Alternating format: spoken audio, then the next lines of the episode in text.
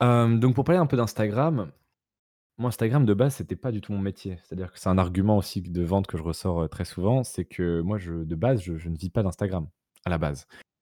Moi je vivais du dropshipping et de la prestation de service. Donc je vendais des produits en dropshipping et je vendais mes sites web à côté et puis j'ai rapidement fait uniquement de la vente de sites web parce que c'était plus amusant et largement plus lucratif rapidement. C'est-à-dire que ça me plaisait plus de gagner, heu, 2 000 € dans la journée, bénéfice net, sans coût de produit et de publicité. Enfin, même si j'ai jamais fait de publicité, je trouvais ça mieux Mmh. et et donc c'est à ce moment-là où je me suis dit: «Tiens, mais pourquoi je partagerais pas ce que j'apprends sur Instagram?» et de base, c'était pas de un projet lucratif. Heu, c'est-à-dire que j'ai commencé avec, heu, bah, 0 abonné comme tout le monde, avec une stratégie de de follow and follow sur des comptes, heu, qui étaient un peu des comptes concurrents à l'époque. Enfin c'était même pas mes concurrents puisqu'ils étaient bien plus hauts que moi et et du coup, j'ai commencé à créer, 1 post, puis 2, puis 3, j'en créais un par jour et de plus en plus, parce que je montrais mes résultats en en vente de site web et en dropshipping, les gens me demandaient: «Mais, attends, tu fais comment? C'est quoi? Comment ça marche?» et cetera. Donc au début, je répondais aux questions complètement gratuitement et puis après j'ai eu, heu, 1 000 abonnés, puis 2 000, puis 3 000, puis je crois que je suis arrivé à 7 000 et là, je me suis dit: «Bah, déjà, je pourrais vendre des coachings et je pourrais utiliser cet Instagram-là pour vendre des sites web». Donc j'avais ma prospection qui me rapportait des clients, donc envoyer des mails et cetera, dans les groupes Facebook comme je te conseille de faire aujourd'hui Alicia, tac tac, ça me rapportait des clients. Et il y avait aussi mon compte Instagram où je postais un ou 2 posts par jour et puis je vendais en story. Et à un moment je me suis dit: «Mais tiens, mais Instagram en fait, heu, les comptes qui qui existent aujourd'hui sont nuls, ils sont ils sont nuls à chier quoi» et je me suis dit: «Mais mais ça va me prendre quelques mois si je taffe, de les exploser tous un à un, en termes de contenu, en termes d'audience et cetera». Donc je me suis mis vraiment en mode: «Je vais devenir, numéro un de la thématique sur Instagram».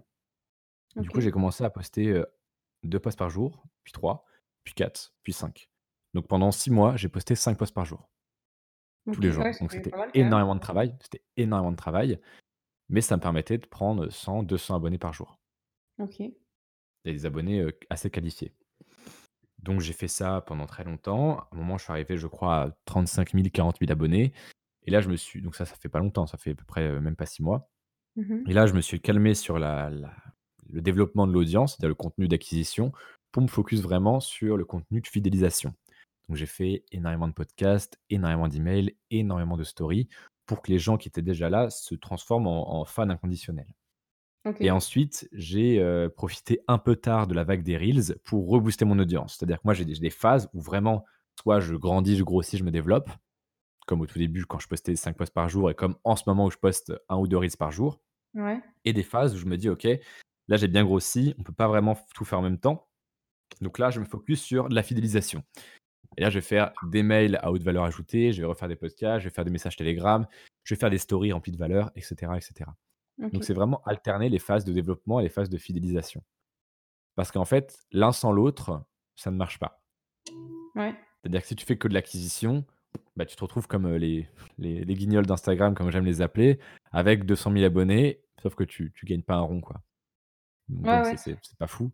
Ou alors tu peux être très bon en contenu et être excellent, apprendre plein de choses à des gens dans un domaine très précis, mais si tu arrives pas à te faire connaître, bah, voilà, c'est comme le chocolatier qui fait le meilleur chocolat du monde, mais personne le connaît, donc son produit, personne l'achète, quoi. Il ouais, faut bah, vraiment avoir ces 2 phases et vu que c'est très dur de faire les 2 en même temps, ça demande énormément de taf, de temps et d'énergie, bah, moi, je considère que c'est plus facile, en tout cas pour moi, de faire l'un puis l'autre. Donc bien sûr, je m'arrête pas complètement, c'est-à-dire que quand je vais dans une phase de de fidélisation, je vais quand même poster quelques posts pour faire grossir mon audience, Mmh mais ça va pas du tout être mon focus du moment. Ouais. Il faut savoir aussi que le métier que je fais, même si ça a l'air je sais pas si ça a l'air «facile» pour vous entre guillemets ou pas, mais en fait, tu as tellement de canaux sur lesquels tu dois créer du contenu que c'est très épuisant mentalement. Bah, c'est-à-dire que ouais. j'ai des grandes libertés. Je peux, bah, là, voilà, demain je vais partir à Bali, machin, c'est super et voilà. Mais heu, bah, chaque jour, il faut que je fasse un mail, il faut que je fasse des stories, il faut que je fasse un reels, il faut que je fasse, heu, du Telegram, il faut que je fasse peut-être un podcast. En ce moment, j'en fais plus du tout, mais voilà, c'est c'est toujours de la création et il faut être inspiré tous les jours. C'est pour ça que c'est la plus grosse pression, moi, je trouve, dans ce domaine, dans ce métier-là, c'est d'avoir, de tenir sur la durée. Ouais, c'est ça, c'est la constance. Après, tu as toujours des choses à raconter quand tu te formes. Évidemment, moi, je je lis pas mal, j'écoute beaucoup de podcasts, je suis pas mal de formations Mmh et mh. donc j'ai toujours de l'essence, quoi, dans mon dans ma voiture, si on si on peut dire ça comme ça. Mais sur le long terme, des fois, c'est très difficile et surtout, là, je vous parle un peu de ma vie puisque je pense que ça va arriver pour vous à un moment quand vous vivrez de votre business. Bah, des fois, tu as des moments, où, un jour tu bosses pas et après c'est le cercle vicieux. Parce que, en fait, quand tu t'absentes un jour, surtout sur Instagram et dans le domaine des mails et cetera, tu te dis: «Putain, quand je reviens, faut que le contenu soit excellent» et du coup, tu vas laisser passer un autre jour. Et là, ça fait 2 jours que tu as quasi rien posté. Tu dis: «Putain, putain, quand je reviens, faut que ça soit génial, quoi, que faut que ça soit ouf» et sauf que là, si tu laisses passer encore un jour, ça fait 3 jours que tu as quasi rien publié et tu te dis: «Mais putain, quand je reviens, qu'est-ce que je vais faire?» et puis tu stresses, puis tu es pas bien et puis ça tourne et et c'est très dur de créer du contenu sur la durée. Et c'est pour ça, moi, que je voyage beaucoup. C'est parce que non seulement j'aime bien ça, c'est sûr, mais aussi c'est que ça m'inspire tellement que c'est quasi nécessaire pour mon business. Là, en soi, je vais à Bali, heu, c'est même pas pour moi, en fait.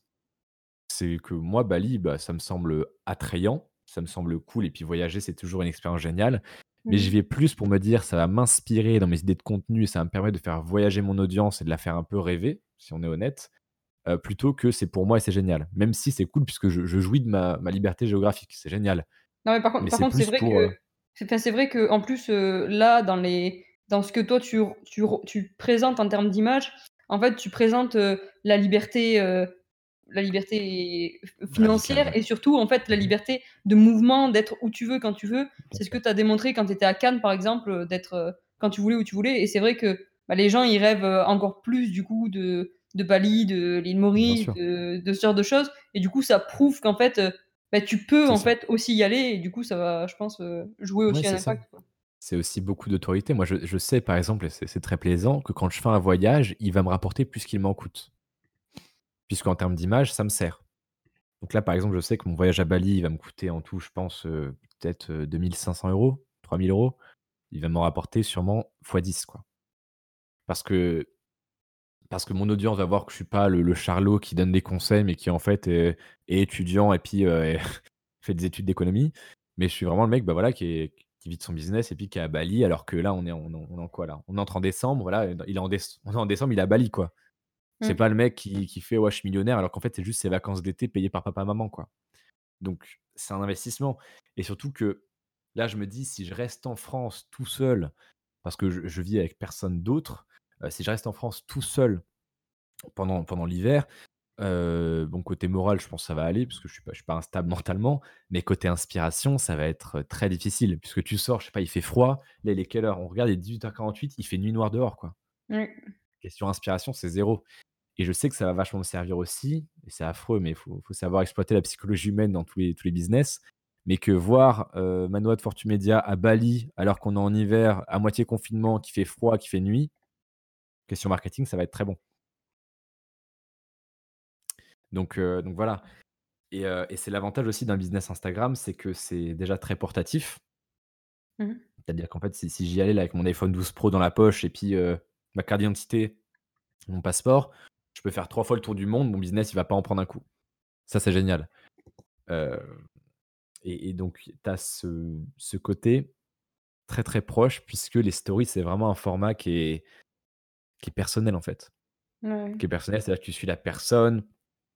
Moi, je me vends vachement en tant que Manoa de Fortu Media, donc les gens, ils ont vraiment l'impression, c'est pas qu'une impression, de suivre de faire partie de mon quotidien.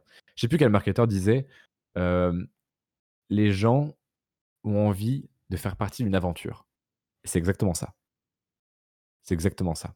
Quand ils me suivent et je l'ai déjà j'ai déjà, heu, utilisé de nombreuses fois dans mes appels à l'action sur mes posts et mes reels et je dis: «Infiltre-toi dans mon quotidien d'entrepreneur».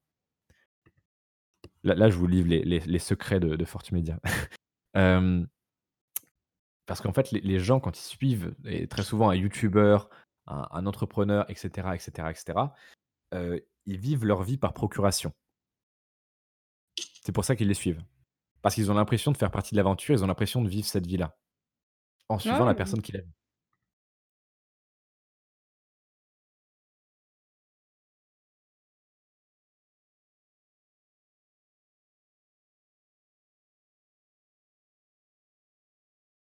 un psychologue qui s'appelle Jordan Peterson.